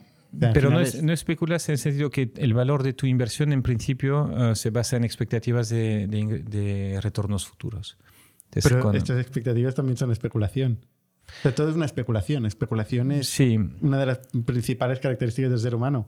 pero hay, hay Proyectar dos sentidos. Hay dos sentidos. El- el- la especulación es estoy especulando en cuanto a expectativas futuras, eso es, ah, se, se entiende. O sea, el valor, la plusvalía o la rentabilidad. Y la otra especulación es eh, el valor de, este, de esta cosa solo vale por, eh, en función de lo que otro estará dispuesto a pagarme. Ya. Y, y el oro es lo mismo. Pues si de repente cambia el valor refugio del oro a otra cosa, puede que el oro pase a valer muchísimo menos porque se quedará solo con el valor de, de- de metal, no del, ah, no del valor eh, refugio de la convención social. ¿no? Final todo es una convención social. ¿eh? Casi todos nos lo hemos inventado los humanos. Bueno, pero el... el- el- Incluyendo los stocks y las- los bonos. Y... No, Pero bueno, esto es ya filosofía. Sí, sí, sí, sí, sí. Oye, hablando de filosofía, em, hay gente que considera que los, que los fondos indexados son una especie de conspiración que va, va a conquistar el mundo eh, porque empezaron como una cosa como muy marginal Mm. y ahora son casi el primer accionista de la mayoría de empresas del mundo, incluso empresas competidoras y que tienen un poder potencial enorme dentro de estas empresas. La, la- entonces el dato es que las gestoras, eh, las tres principales gestoras de fondos indexados en el mundo, que son eh, Vanguard, iShares, BlackRock iShares, ¿no? iShares que pertenece a BlackRock, y State Street eh, Global Advisor, tienden a, en general a tener entre el 20 y el 25% de las acciones de Es que las grandes empresas. Y bestia. subiendo. Es más que los Sí. equipos de gestión, que los fundadores, es más que Sí. los grandes fondos, es más que todo. Los private equities en muchos que- casos, sí, sí. los private equities, que todo. Sí, entonces, ojo, el, el- quien es propietario son los fondos, no son las gestoras. A veces um, cuando se critica a Vanguard o a BlackRock, en, en la opinión pública o en los medios se tiende a confundir gestora con fondos. La- quien es propietario de estas empresas son los fondos y los fondos pertenecen a los inversores, a los partícipes. Lo que hace la gestora es gestionar el fondo. Y en ese sentido también ejerce los derechos de voto. Claro, pues tiene el poder, quien tiene el poder es la gestora. ¿Quién Pero vota? tiene el poder en la junta de, so- de accionistas. Ah, Que es no- bastante Que es importante. bastante Sí, importante. sí, claro, claro, claro. Y al final Entonces- nombra, nombra, los con- nombra los Sí, consejos. ¿no? entonces, como, como tienen mucho poder y además tienen una responsabilidad con sus inversores, porque la responsabilidad de la- las gestoras es defender el interés de los partícipes, van detallando unas, ah, unas medidas de, de buen gobierno corporativo. Y Vanguard, por ejemplo, tiene una política ah, súper detallada y pública de cómo vota en las juntas. Y típicamente tienden a votar en contra o de, de de- de remuneración eh, excesiva de los directivos, um, en contra de decisiones que beneficien a la gente, al, al director, al, al board de la empresa, porque van a votar a favor de la medida que beneficia al, al accionista minoritario, que son ellos. Pero un ejemplo. Eh, yo como socio, imagínate que no es mucha gente, ¿no? Pero si, si nosotros tres fuéramos socios de Coca-Cola y de Pepsi, Sí. Eh, nos podría interesar manipular el precio y decirle a las dos, votamos doblar el precio. Y si tú doblas Coca-Cola y Pepsi, no se va a afectar la cuota de mercado porque tiene un monopolio entre las dos. Sí, hay un el estudio- cliente, el consumidor va a salir perdiendo y nosotros como socios nos vamos a forrar. Hay un estudio Entonces, sobre es, es no aerolíneas. competencia, genera Sí. no competencia. Sí, hay un estudio de, de aerolíneas, porque en aerolíneas hay mucho valor para las aerolíneas en eh, repartirse las, la- las líneas. Es decir, Las rutas. Las rutas, sí. Am, el- el podrían ganar mucho más estando cada uno en una ruta en lugar de estar compitiendo las dos en, en dos rutas. Am, pero pa- para ello hay una, una legislación anti, eh, Antimonopolio. de- antimonopolio, más bien eh, antiprácticas no competitivas, que, que prevé que está totalmente prohibido ponerte de acuerdo en fijación de Lo que precio. quieras, en, pero si, um, yo, si yo elijo los consejeros, eh, o sea, yo puedo... Y luego me los llevo a cenar y Y les claro, digo, yo oye, me los llevo a cenar". vamos a subir el precio, ¿a que sí? Ya sabemos que no, ¿eh? Pero... Ya, pero es que esto, esto está prohibido. Es decir, Ya, ya, um, ya, ya. Estamos, um, está, está prohibido y además eh, te comentaría que el interés de Vanguard, um, que es una empresa muy peculiar, o sea, la mayor gestora de, de fondos indexados del mundo, BlackRock iShares es la mayor gestora de fondos en general, ¿no? Pero en fondos indexados la mayor es Vanguard a nivel mundial y es una empresa Se lo non-profit. inventaron. Bueno, mm, no sé si es exactamente el inventor, pero fue de- desde luego el precursor y, y, y el, y, Bogle y Vanguard los que han eh, popularizado y, hecho crecer ¿no? el- el- la inversión indexada. Entonces, Bogle ha montado Vanguard para que sea una empresa que pertenezca a los fondos. Entonces, los fondos pertenecen a los partícipes y la gestora pertenece a los fondos. Es una empresa que no puede repartir dividendo porque no tiene, accion- no tiene accionistas a quien repartir los dividendos. Entonces, ¿qué, qué hacen? Pues conforme van creciendo, van bajando la comisión. Y tienen una misión que es eh, el mejor interés del inversor. Van creciendo en volumen, Esto bajan. tiende, Sí. tiende al comunismo. ¿Por qué? Eso, eso es un titular que ha salido en, eh, Sí, no, en claro. Estados porque- Unidos. Yo creo que es súper capitalista. Yo soy... eh, No, hombre, no, al contrario. Porque si tú vas eh, absorbiendo un trozo de todas las empresas y más y más participación en todas las empresas. O sea, al final hay una planificación central aquí. Pero no planifican. Hay un propietario único. Porque ellos no gestionan. Ellos son los que nombran a los consejeros de los que van a las juntas. O sea, hay, hay- hay alguien. Pero no gestionan. El, el- de, de- de verdad, ¿eh? el, el socio, quien gestiona es el consejero o, o el- o los consejeros delegados. Pero el ¿Y socio. quién de- elige los consejeros? Bueno, ellos sería- eh, no, no, no La creo que mayoría de socios. Sí, pero ellos no, no ponen consejeros. Ya, pero si llegan a tener el 60% de una compañía y se van y se jubilan y se mueren los consejeros, no les van a tener más remedio que elegir consejeros, ¿no? O ¿Qui- sea, ¿Quién, elige los consejeros en el Santander? Los socios del Santander, no es el pacto de socios, pero me imagino que los socios del banco. Un- No, no sé del pacto de socios. Un No, no, no es 3%, el nuestro, un es el tres- del Santander. no, un, un porcentaje mínimo de, de- de- de los socios son los que nombran a los consejeros. Es lo mismo que el debate de gestión activa o gestión eh, indexada. En, perfectamente podrías tener 60% del capital en manos de tres gestoras indexadas si dejan gestionar a las demás, si dejan que sean otros que nombran los eh, consejeros y que gestionen la empresa. ¿Por qué? Porque al final lo que hacen es acompañar de forma diversifica- diversificada y con pocos costes. Y, y- con una misión muy clara ¿no? en cuanto a corporate governance y a cómo votan en las juntas, dónde van a votar que sí, dónde va- van a votar que no, y además de forma previsible. Entonces, el- lo, lo mismo en Iberdrola ahora. Iberdrola está controlado por gente que tienen- lo mismo en el gobierno Sí. y hay corrupción, ¿eh? Sí, exacto. Es decir, Sí, estamos no, sí, todo- contando en la buena fe Claro. de que estas sí, que sí. gestoras, que, que la damos por sentada, pero que como sociedad y como economía tenemos un riesgo de que estas gestoras un día tengan Pero mucho... no otorgan contratos. El, el gobierno otorga contratos. En el momento que tú otorgas un contrato hay más riesgo de corrupción porque le vas a generar el dinero a, a Bueno, alguien. aquí y- otorgas un consejero, Mm, eh, que es una pasta, ¿no? o Eh, votas que- a favor o en contra de una Lo fusión, hemos visto de ahora una en, en- venta. en Twitter, que por cierto, el principal accionista es Vanguard, en Twitter, mm. eh, donde, ostras, teníamos ahí una serie de consejeros, bueno, teníamos, tenían, vamos, no ver, una serie de consejeros, ¿no? una duquesa, una, no, una serie de gente eh, que, que los ha votado Vanguard, en gran parte. No, no creo que le- los hayan propuesto Vanguard. eh, de hecho, Bueno, el sí que los ha problema- propuesto, pero hay gente que no, nunca ha abierto Twitter, de los consejeros, por ejemplo. Sí, sí, y en Twitter es, es, un- es una, mm, eh, es increíble. Hay gente que no tiene ninguna legitimidad para estar ahí o que no tiene ningún porcentaje, pero, pero están, ¿no? Ah, no creo que la culpa sea de, de Vanguard. no sé, no sé. El, ah, Pero seguro que Vanguard sabe quiénes son, al menos, siendo el mayor accionista de Sí, Twitter. pero de- de- es, es indexación, no es un papel activo. Entonces Vanguard no tiene co- como vocación de ir colocando consejeros. Lo que sí tienen es una, una carta muy clara de eh, el tipo de gobernanza que quieren eh, fomentar y el tipo de decisiones que van a, a apoyar. Vale, vale. Ah, Eh, y una de ellas es reducir la, o evitar que los consejeros se lleven una remuneración excesiva, porque muchas veces son los mismos consejeros que consiguen entre ellos um, uh, aumentarse sus sueldos en detrimento de los inversores. Entonces, como Vanguard es Los gestora, de pues Twitter no tiene- están mal los sueldos. ¿No? Se han publicado y... Los consejeros en general cobran bien por lo poco que hacen. Mm. eh, los de empresas públicas cotizadas. Yo re- recomiendo, si alguien tiene interés sobre este debate, Sí.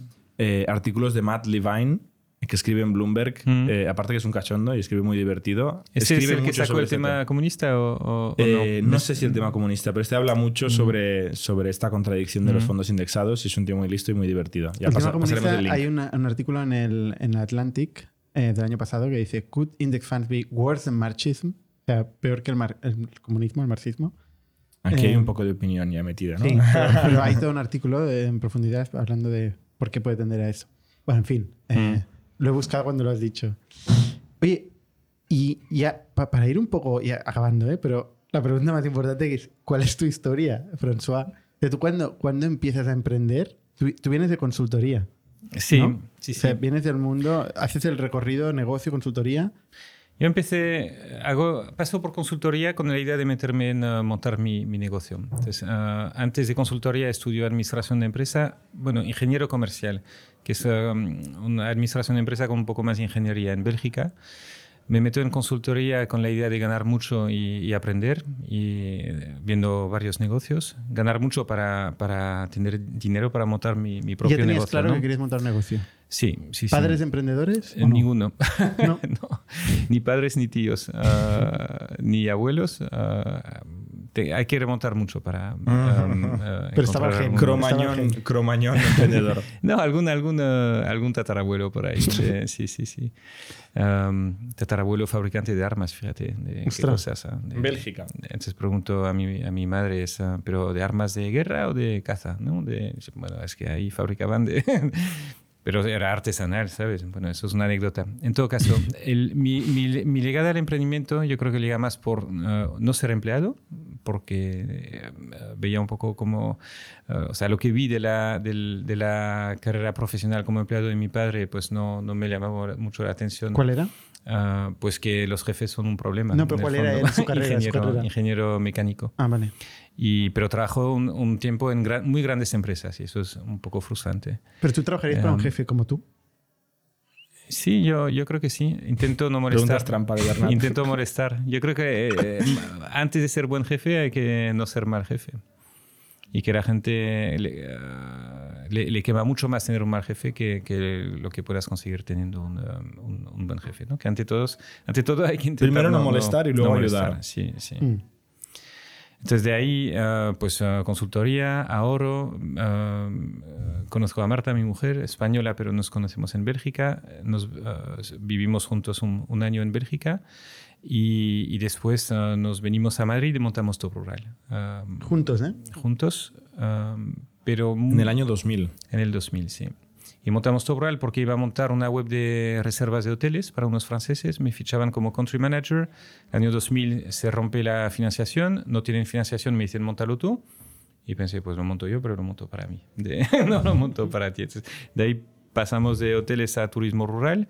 Y, y entonces con Marta empezamos, pero Marta coge un trabajo por cuenta ajena para que tengamos un sueldo en la pareja y vivimos el sueldo de Marta un par de años. Yo sin sueldo, bootstrap, eh, con Top Rural que empieza en casa y, y sin sueldo.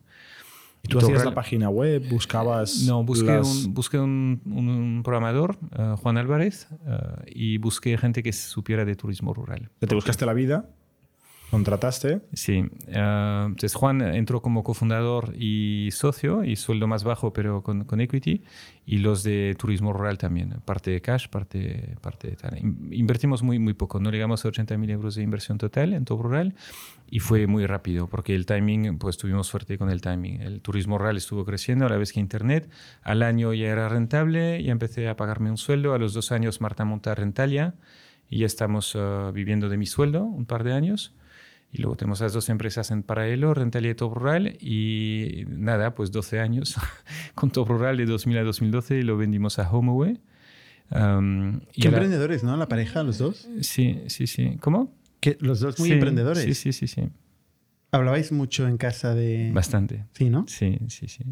Ah, en casa y cuando estás en el coche yendo a no sé dónde es. ah, Se vende por 14 millones de euros. Sí, a 14 HomeAway. más ajuste, am, o sea, 14 y medio al final. Uh, Rentela lo vendimos a la vez a Idealista y a partir de ahí, am, pues uh, yo mm, empecé a... uh, ya, ya llevaba muchos años invirtiendo en startups desde 2006. Ahí es donde intentaste dejar de trabajar, que antes has dicho... entonces, ah, yo emprendí para no tener jefe y luego pasé a inversor para no tener empleados.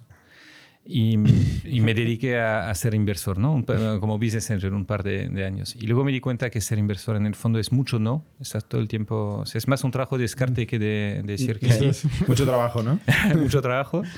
Ah, Y no tienes empleados. también me, di cual- cuenta, también me di cuenta que mis hijas eh, me iban a conocer to- toda la vida como un tío que no se sabe qué hace, porque, ¿no? porque mi, mi hija más pequeña tenía cinco años cuando venimos to- a Top Rural, entonces no se iba a acordar de mí trabajando, no es el ejemplo que quería dar y que en el fondo me gusta más eh, hacer que, que- que invertir. Entonces sigo invirtiendo, pero tengo una pequeña recaída emprendedora con Fernando Cabello que, montando Aplázame y Fernando ahí es Que el... se vende, oye, todo lo que toca se vende, ¿eh?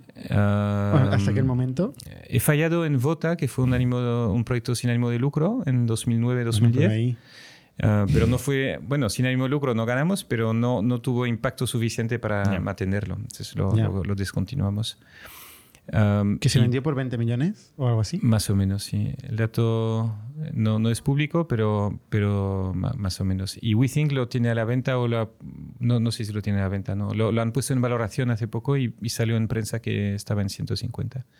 Ujú. Um, Aplázame vale mucho más para un banco que para nosotros porque los bancos tienen financiación ah, ilimitada. Nosotros no nos costaba financiarlo.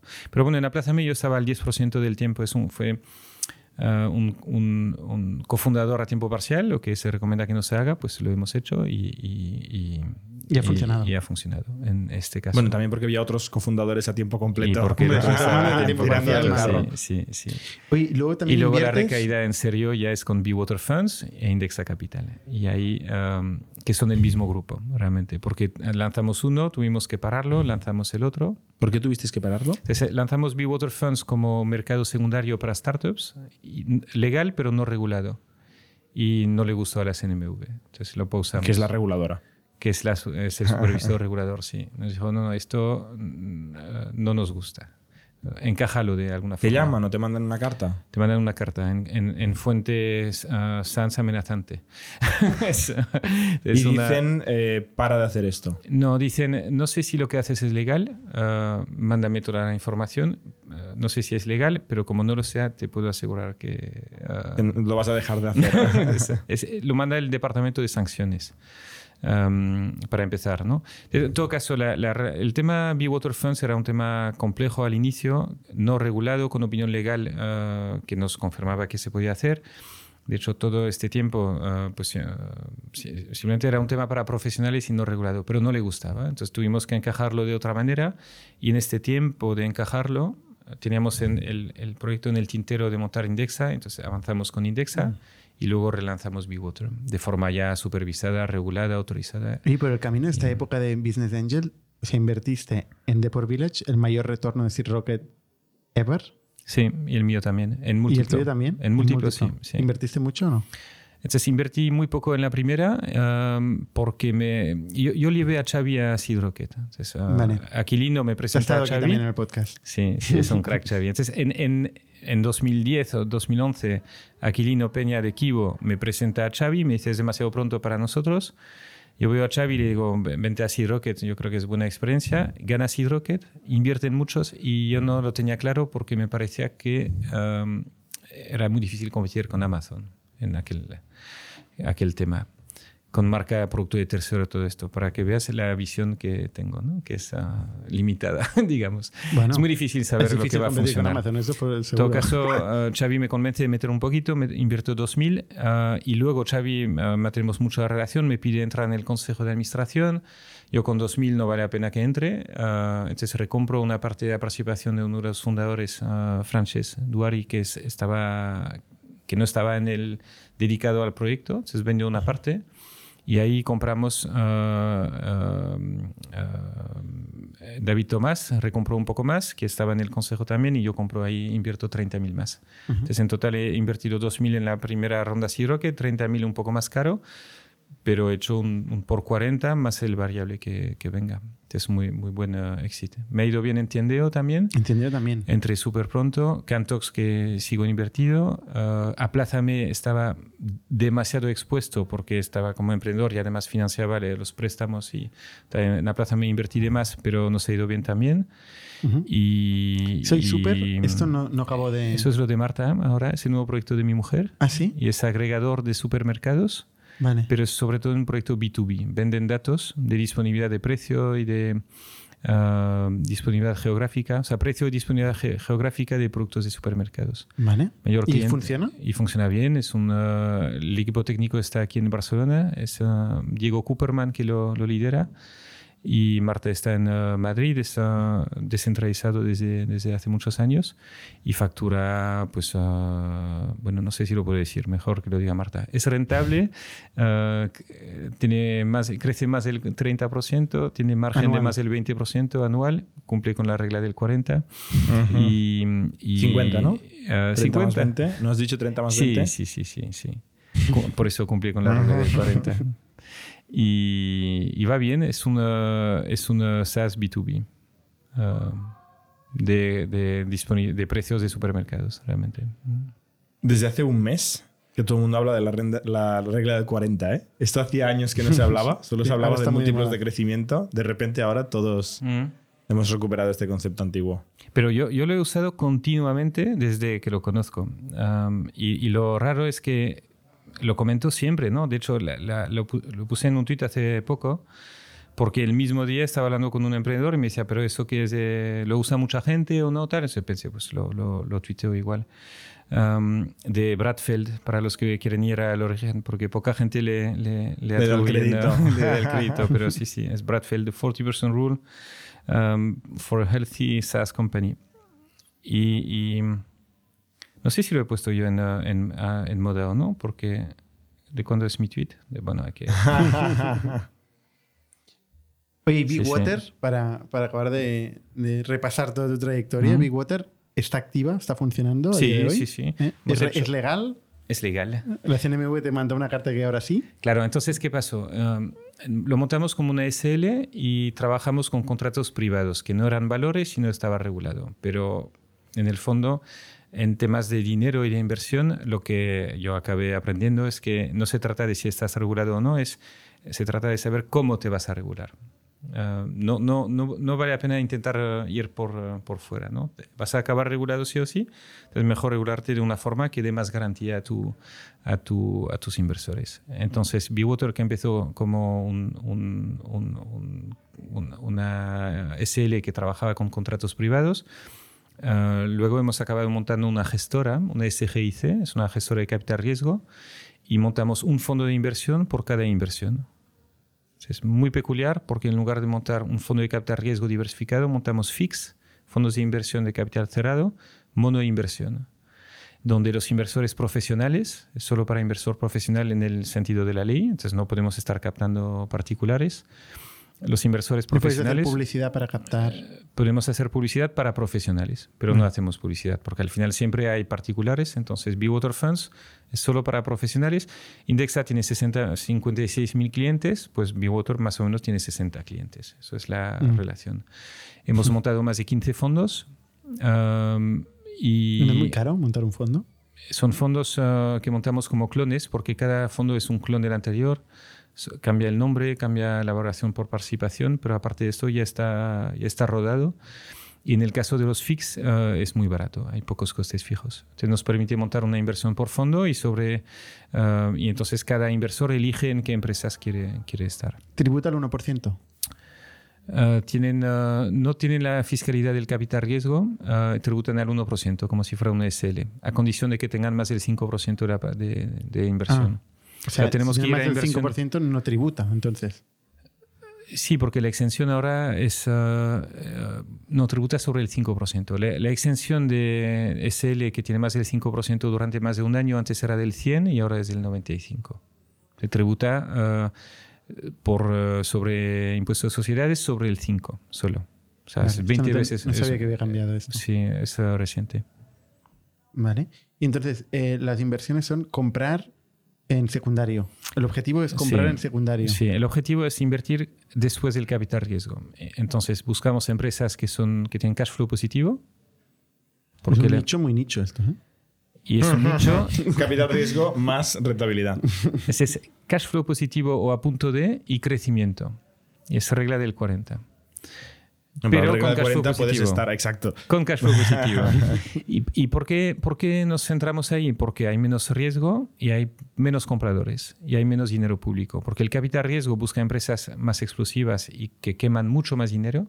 Entonces, a partir del momento que una empresa gana dinero, ya no interesa el capital riesgo, porque no va a haber más rondas, no va a haber posibilidad de despegar mucho, mucho dinero. Entonces, lo que ves es que la empresa que ya va bien, que tiene cash flow positivo, flujo de caja positivo, de repente alguien quiere vender un poco y no hay mucho comprador, hasta que tenga el tamaño private equity. O sea, si tienes tamaño private equity, valoración de más de 30 millones o o más de 2 millones de vida, ya puedes ir a private equity. Pero ¿cuál es el modelo de negocio? Porque si no crecen esas compañías y no llegan nunca al tamaño private equity. No, crecen, crecen. Um, Bueno, pero- De hecho, crecen a- las donde invertimos en general crecen más del 40. Y algunas hasta 100. Cuando una empresa crece más de 100, lo que vemos es somos menos competitivos porque es más ah, capital riesgo que va a querer ¿Y cómo se valora la compañía? La valoramos por eh, previsiones de, de flujos de caja. Tenéis un equipo de analistas que Sí, valoran la compañía. sí. Se le ponen un precio. Mm. Y Entonces, luego lo tomas o lo dejas. Como... no, nos, ah, no- hacemos la valoración, proponemos un precio y el 50% de las propuestas más o menos nos lo aceptan. Los emprendedores, o sea, los vendedores o los compradores. Los vendedores. Entonces son los vendedores que en general intentamos que el emprendedor venda un poquito también, porque es mucho más Bueno, los fácil. socios existentes. Alguien Sí, tiene que sí, vender, obviamente. Sí, sí. ¿Y por qué el emprendedor que venda? Um, nos interesa porque lo lo va a poner todo mucho más fácil si él vende también que si es una compra de un externo. Tiene un incentivo para ayudar. Y luego Ya. nos interesa también porque en el fondo buscamos empresas que desarrollen valor uh, o creen valor a largo plazo y que el emprendedor tenga un poco de diversificación no- nos viene bien. ¿Le recomendáis Indexa luego? Exacto. Sí, de hecho hay, hay momentos así. que en- invertimos por aquí y luego uh, el dinero vuelve por, uh, en la cuenta del, del cliente. Sí, sí. Y aquí el modelo de comisión es distinto, entiendo, ¿no? Aquí es alto. modelo de comisión de gestión más éxito. Ahí hay comisión de éxito. Y es de gestión un 1%, 10% de éxito. También es bastante bajo en comparación con lo que eh, se suele hacer Sí. en el mercado. Y además hay es una comisión. 2,20. El, bueno, el- el- yo- yo- por lo que yo he visto es más bien un 2,3, 2,3. Eh, No, Dicen un 2,30. 2,30. 2,30. 2,30. O sea, 2% de No, no, no, no, anual. no, no, perdón. 2,3 comisión de gestión. ¿Vale? Donde dicen 2, Son típico- 2,3. Son 2,3. ¿Y, en, ¿Y el 20? Espera que el 2,3, donde dicen 2,3 son 3,8. ¿Y cómo es esto? Eh, ¿Perdona? Te cuento.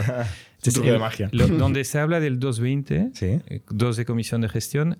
Y 20 a Yo me he sacado 20 fondos de capital riesgo, he sacado en la memoria, hemos mirado la comisión de gestión, hemos hecho la media, es un 2,3, la realidad, ¿no? El- pero es un 2,3 sobre, sobre comprometido. Correcto. No sobre lo invertido. Claro. Entonces, como al inicio tienes menos dinero invertido que comprometido, si Vale. llevas este 2,3 sobre comprometido y lo mides sobre lo, de- lo- lo invertido, Sí. desembolsado, acaba siendo un 3,8. Correcto.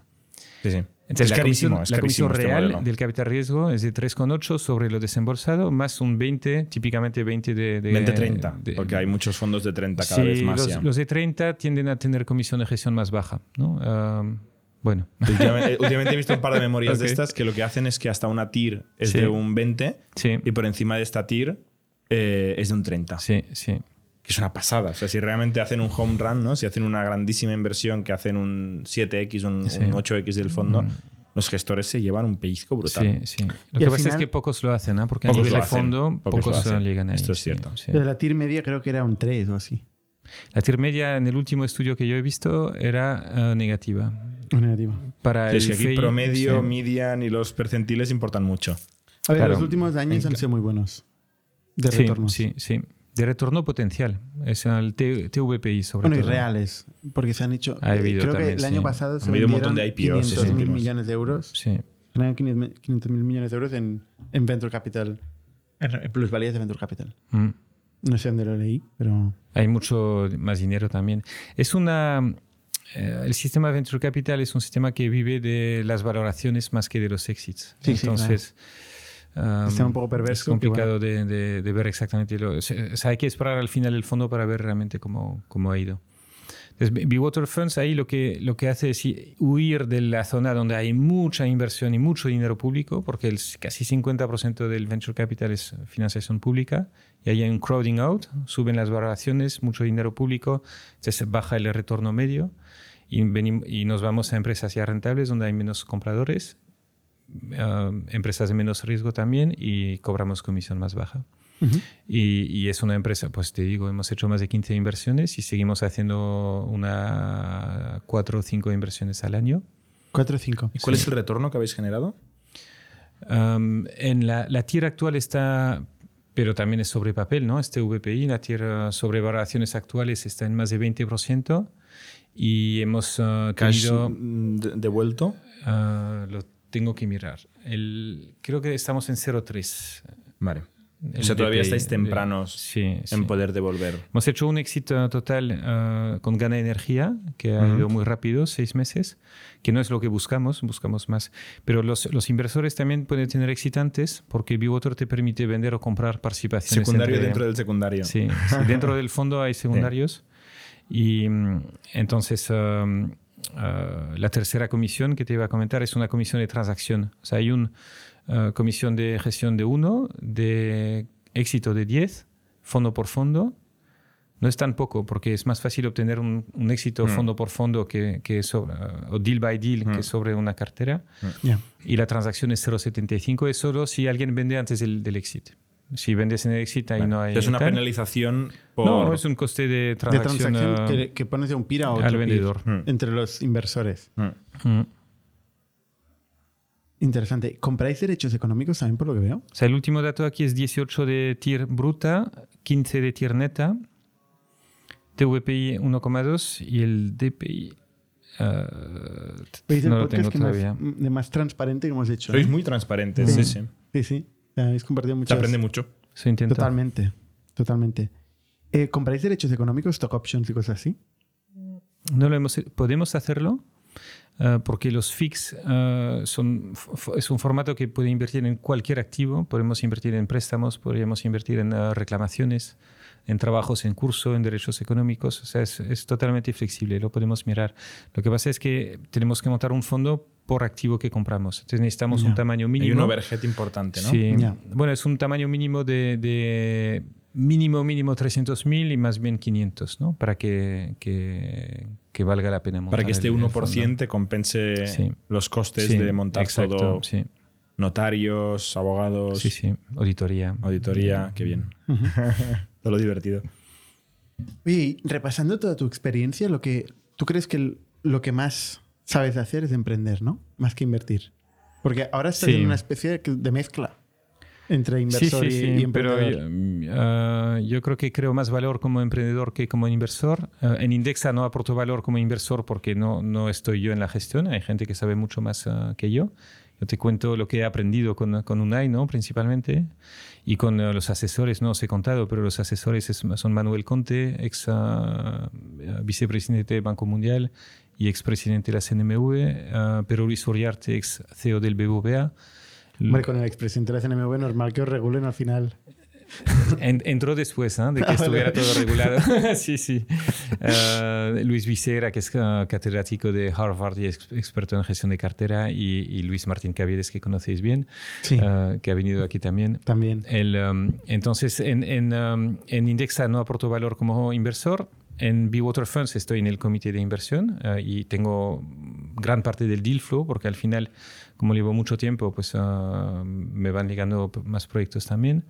Y el deal flow de Bewater también viene de, de los otros socios. ¿no? En, en Indexa y en Bewater de socios tenemos a Caviedes, tenemos a Fides, ah, tenemos a Viriditas de Jaguar Veloa y, Ángela Sin.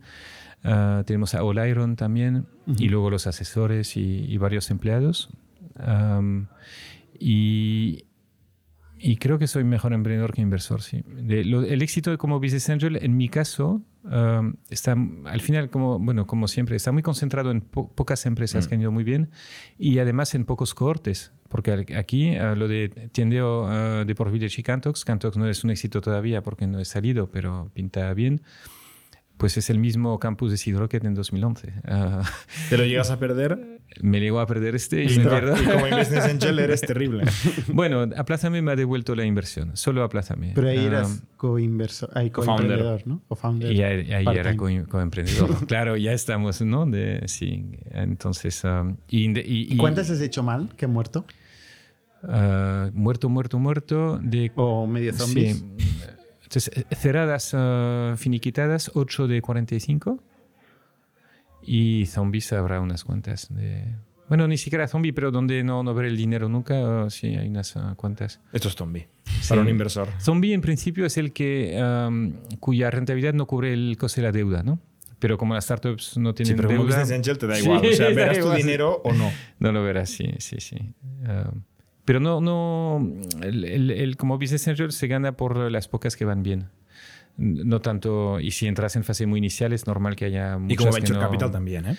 Y como Venture Sí. Capital también, sí, sí, sí. Oye, ¿Nos quieres recomendar un libro que te haya flipado? ¿O un podcast o algo que te haya... Bueno, el, el libro de... Hemos sacado un libro con Unai. Unai Ansejo ha sacado su libro. Es buenísimo. He vale la hablar pena. de mi libro. He Hombre, venido a es hablar del libro de Unai. Es, Vale. Se llama Menos costes, más rentabilidad y está muy Vale. alineado con lo que hacemos en Mm, Indexa. ¿De qué irá? Y, y está en Amazon. curiosidad. Lo vendemos a precio de coste, además. Vale. Con un 0,4%. Hay, hay 40 céntimos de margen por, uh, por libro. Ahora que lo pienso. Ahora que lo pienso, sí, sí, sí, sí. sí. lo mismo, eh, para que no haya distorsiones. Mucho volumen tenéis que vender de este libro para que impacte. Sí, y No, luego... pero aparte de eso, o sea, un, un libro del mercado. Yo quiero recomendar una, una fundación que se llama Ayuda Efectiva. No sé si que eso también lo ves en tu LinkedIn, ¿eh? Eh, Sí, ahí participo, pero no es mérito mío, es mérito de Pablo Melchor, que es um, uh, emprendedor también, uh, que, que ha hecho un, uh, fue el fundador de Crazy Labs hace muchos años, que era una agencia de marketing que se ha venido a Nurun. Pablo ha hecho un buen éxito como emprendedor, ha ganado dinero y ahora ha montado una, una fundación que te permite hacer altruismo eficaz. Y el altruismo eficaz a mí me parece un concepto súper interesante y poco conocido en España todavía. Y consiste en decir, no vamos a donar donde conocemos a alguien porque nos lo han pedido porque estamos cerca y vemos lo que están haciendo, sino que vamos a donar con la cabeza pensando en dónde vamos a tener más impacto. Entonces, es toda una corriente que se ha desarrollado mucho en Estados Unidos y luego en más países donde ah, se basa en, en estudios y en medir impacto. Y dices, ¿dónde voy a donar el dinero? Pues donde tiene más impacto en términos de mejora de- de- del nivel de educación de los niños, ah, ah, salvar vidas, ah, mejorar el nivel económico de, de las familias pobres y todo va por, eh, por donar con impacto. ¿no? Muy, muy complicado, ¿eh? Esto. Te daría Pues para está, un podcast. está muy desarrollado. el concepto de, de qué es más impacto. pues una vida, por ejemplo, ahí no hay mucha duda. Eh, hay, hay- puede decir, aquí pongo un millón y salvo una vida, o aquí pongo un millón y salvo El cuatro- planeta. 300 vidas. Bueno, pero que es salvar vidas. Pues ah, dices, si, si no pongo el millón, se mueren 300 personas. Y si pongo el millón, se mueren 300 personas menos. Bien. Es- entonces, ¿se, se puede medir esto? Pues sí, se, se puede medir. Eh, hay sitios donde si pagas vacunas o si re- repartes redes de protección contra la malaria, pues salvas vidas. Es, um, y, y además eh, de forma bastante eficiente. Lo que pasa es que la ayuda en general no se canaliza, se canaliza con muchos intermediarios, mucho coste y, y no con mucho criterio de, de eficacia. ¿no? Entonces, yo, yo creo que esta corriente es interesante, no la inventa Pablo, pero Pablo monta una fundación que te permite donar en España de forma eh, que además te puedas deducir tu donación, ¿no? Porque si donas a una ONG no española no te puedes deducir la donación, pero gracias a la Fundación de Ayuda Efectiva, pues eh, tienes ya un vehículo aquí que canaliza tu, tu donación a, a- Una a especie de estos, robo um, advisor de la donación. de hecho, Indexa tiene un equipo. Indexa tiene un equipo ahí. Hemos montado un equipo. Podéis buscar equipo Indexa Ayuda Efectiva. Y la gente eh, del equipo de Indexa o clientes nuestros puede a- a donar con el equipo y entonces entrar en nuestro grupo que está ahí intentando. Eh, eso yo creo que es un concepto que, que- que- de- del que se va a hablar más y, y que a mí me parece muy, muy precursor. Entonces, tengo el placer de que me haya invitado a participar Pablo. ¿no? Él, él- él es el fundador, pero ahí también eh, puedo echar una mano. Y, y más ah, de, de podcast. Bueno, el vuestro es buenísimo.